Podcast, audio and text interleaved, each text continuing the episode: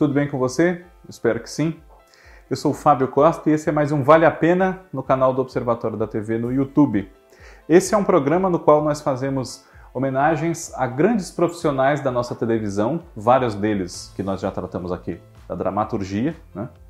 e que estão vivos para receberem essas homenagens, ao contrário de muitos casos em que a gente acaba fazendo uma homenagem assim quando a pessoa se despede, se vai. Nesta semana, o diretor, roteirista de cinema e televisão, uma das figuras muito admiradas do fazer da teledramaturgia brasileira, é, está sendo homenageado aqui no nosso programa Luiz Fernando Carvalho.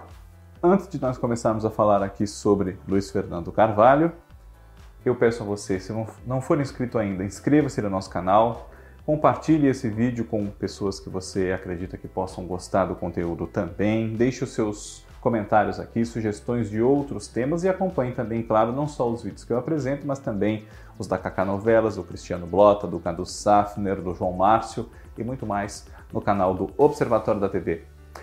Em 28 de julho de 1960, Luiz Fernando Carvalho, esse é o nome dele mesmo, nasceu no Rio de Janeiro, na capital do estado, a Carioca. E sempre foi apaixonado por cinema, pela linguagem visual, contar histórias usando de imagens. Mas não estudou cinema propriamente, não se formou em cinema. A formação dele em cinema é totalmente de autodidata assistiu o quanto pôde à rica cinemateca do MAN, que marcou época lá no Rio de Janeiro para a geração dele.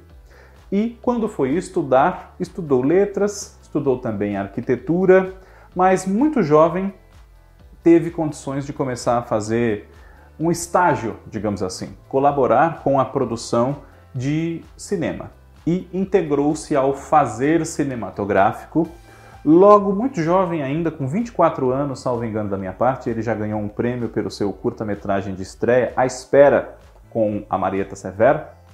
E nessa mesma época ele ingressou na televisão como assistente de direção em dois projetos muito importantes, muito significativos, ricos artisticamente e que, sem dúvida, o influenciaram em caminhos que depois, como diretor, ele acabou tomando, além, claro, das suas referências próprias.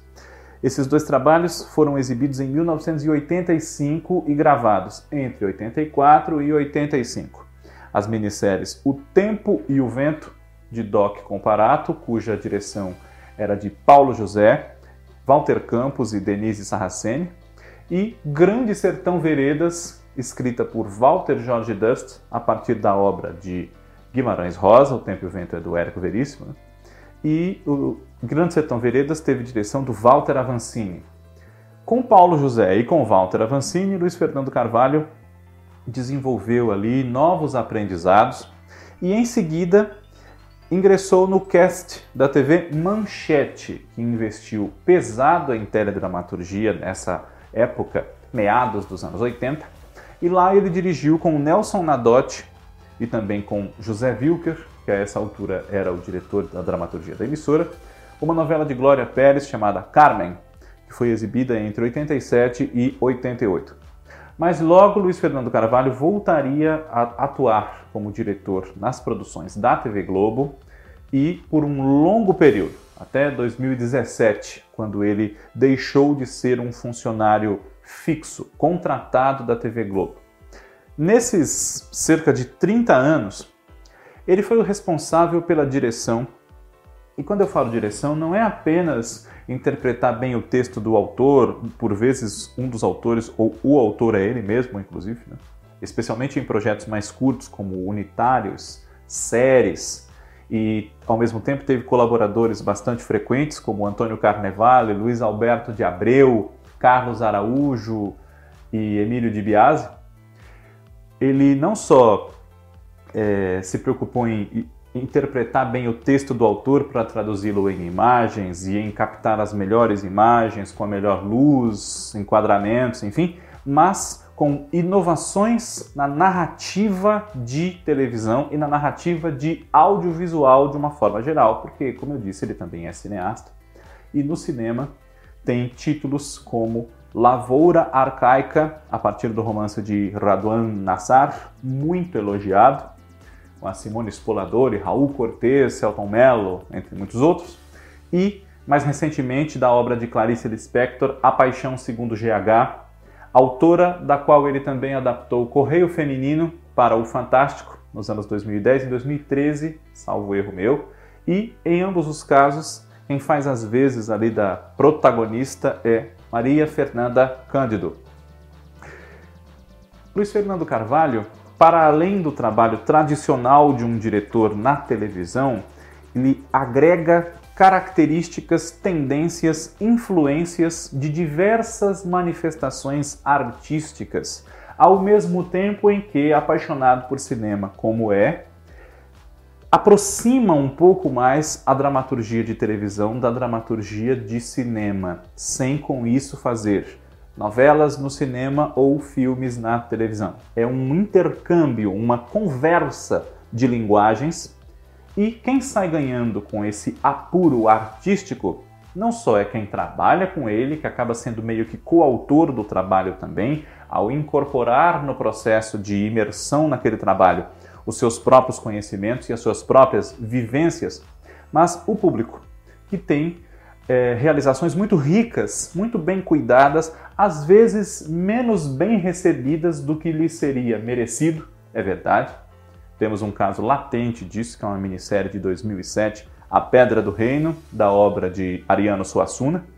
Mas Luiz Fernando Carvalho, sempre com esse espírito de, de instigar, de brincar, entre muitas aspas, com várias influências artísticas e oferecer um grande espetáculo para o público, ele é, já teve, e muito mais, em muito maior número do que, entre aspas, fracassos, grandes sucessos no seu currículo e com certeza terá ainda muitos mais.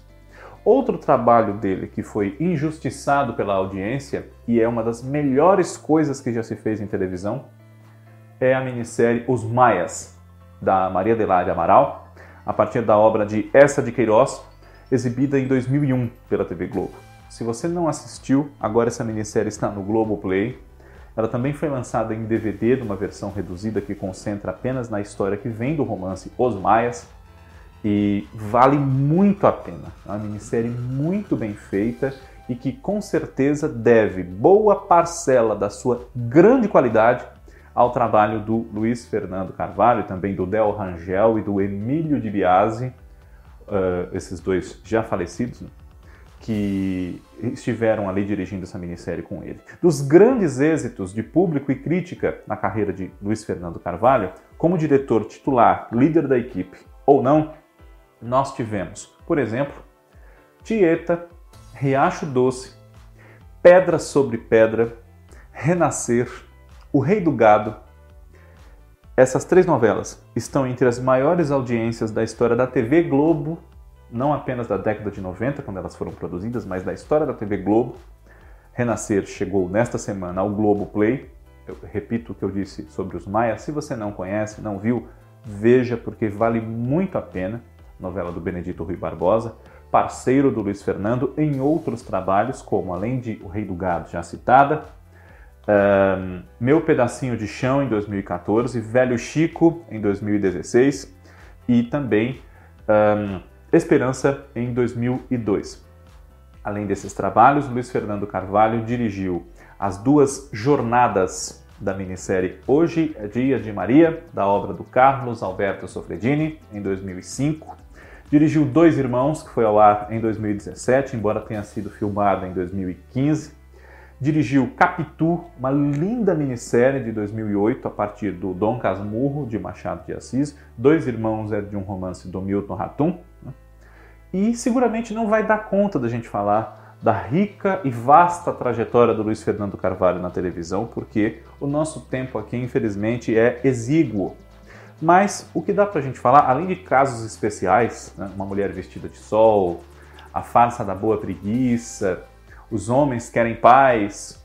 Luiz Fernando Carvalho, afinal, que querem as mulheres? Uma série com Michel Melamed, Vera Fischer, Tarcísio Meira, Osmar Prado, Eliane Jardini, Maria Fernanda Cândido, que foi a Capitu, e na sua fase jovem, Letícia Persiles, uma ótima atriz.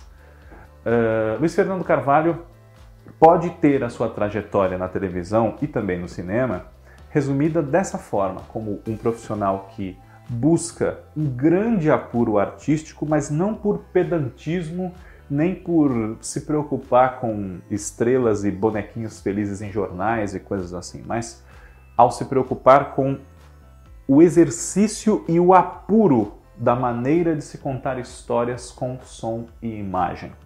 Então, essa ligação muito estreita que ele tem com obras literárias e querer transpô-las, aproveitá-las, enfim, demonstra mais um hibridismo. É a literatura que conversa com a dança, que conversa com o circo, com o teatro, com o próprio cinema, com a herança da televisão. E tudo isso conjugado e com aquele elenco que é reunido a cada trabalho, assim como no teatro, cada noite é um espetáculo, apesar do texto ser o mesmo, cada história contada por outro diretor e por outro elenco, ou por outro diretor e com o mesmo elenco, ou pelo mesmo diretor com outro elenco, acaba sendo uma coisa diferente, porque o resultado do que a gente acompanha na televisão é fruto desse esforço coletivo de fato, apesar de ter marcado uma identidade de alguém que conduz e torna coeso esse trabalho. E o Luiz Fernando Carvalho, quem ama, ama e quem odeia, odeia. Mas nós temos muitos motivos para, como realizador, amar o que ele faz. Vale a pena, é, ele agora tem 61 anos, né? muita lenha para queimar, e o Vale a Pena homenageia esse diretor, um grande talento da nossa dramaturgia, Luiz Fernando Carvalho. Se você é fã dele, eu espero que tenha gostado. Se Luiz Fernando Carvalho assistir ao nosso programa, também espero que goste. E na próxima semana falaremos de mais alguém tão significativo quanto para as nossas emoções através da tela. Um abraço a todos vocês, muito obrigado pela audiência e até a próxima.